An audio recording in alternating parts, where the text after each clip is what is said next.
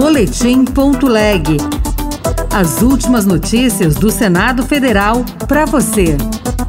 Comissão aprova e plenário pode votar hoje quatro empréstimos internacionais. Apoiar a expansão do financiamento vinculado à sustentabilidade para a mitigação do clima e fortalecer a capacidade do setor privado em acessar mercados de crédito de carbono de alta qualidade no Brasil. Sancionado o projeto que vai bancar a poupança para estudantes do ensino médio de baixa renda.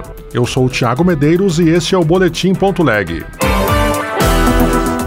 A Comissão de Assuntos Econômicos aprovou quatro pedidos de empréstimos internacionais que somam 754 milhões de dólares. As autorizações para os financiamentos externos seguiram para o plenário do Senado. Repórter Bruno Lourenço. O empréstimo internacional de maior valor aprovado pelos senadores é o de 500 milhões de dólares. O dinheiro virá do Banco Mundial para o Banco do Brasil financiar empreendimentos que contribuam para a mitigação dos efeitos das mudanças climáticas, como explicou o relator Lucas Barreto, senador do PSD do Amapá. Apoiar a expansão do financiamento vinculado à sustentabilidade para a mitigação do clima e fortalecer a capacidade do setor privado em acessar mercados de crédito de carbono de alta qualidade no Brasil. O colega de partido Omar Aziz do Amazonas, no entanto, fez críticas ao financiamento. Isso é uma vergonha para nós brasileiros. Nós protegemos a Amazônia e temos que pegar, contrair empréstimo para mitigação. O BNDES conseguiu um empréstimo de 150 milhões de dólares para Programa de Segurança Pública Inteligente. O estado do Tocantins terá 50 milhões de dólares para a melhoria da gestão pública e o governo brasileiro contará com 54 milhões de dólares a serem usados em programa de habitação para a população de baixa renda foi sancionado o projeto de lei que vai incentivar os alunos do ensino médio a concluírem os estudos. A norma, que destina dinheiro para uma bolsa permanência, já foi publicada no Diário Oficial da União.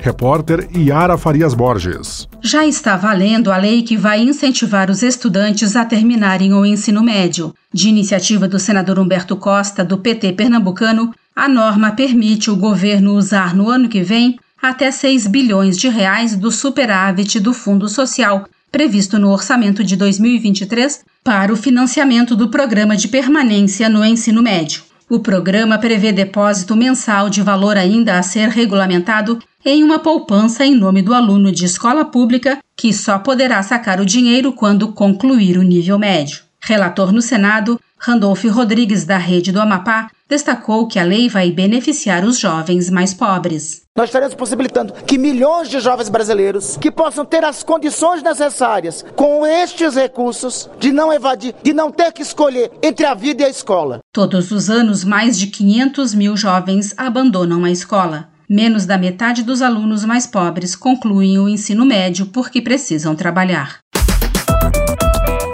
sancionada com veto à política de direitos das populações atingidas por barragens. Entre as obrigações, o empreendedor deve indenizar as vítimas em caso de desastres. Repórter Luiz Felipe Liázebra. O presidente Lula transformou em lei o projeto que estabelece o ressarcimento das populações atingidas por barragens a norma estabelece os casos em que o empreendedor deve reconstituir o imóvel afetado, indenizar e reassentar as vítimas ou participar de acordos coletivos com a comunidade. Para o presidente do Senado, Rodrigo Pacheco, o projeto é uma forma de evitar os desastres que aconteceram nos municípios mineiros de Mariana e Brumadinho. De modo que nunca é demais lembrar da importância de projetos dessa natureza e do fato de que tudo que nós temos que fazer para evitar novas tragédias como as que aconteceram em Minas Gerais, nós temos que nos incumbir de fazer. E esse é o papel do Senado Federal nesse instante e por isso nós tratamos com prioridade esse projeto. Em acordo com a oposição, foi vetado da lei o artigo que suprimia os parâmetros para indenizações extrajudiciais pelos juízes. Outras notícias estão disponíveis em senado.leg.br barra rádio. Você ouviu Boletim.leg. Notícias do Senado Federal.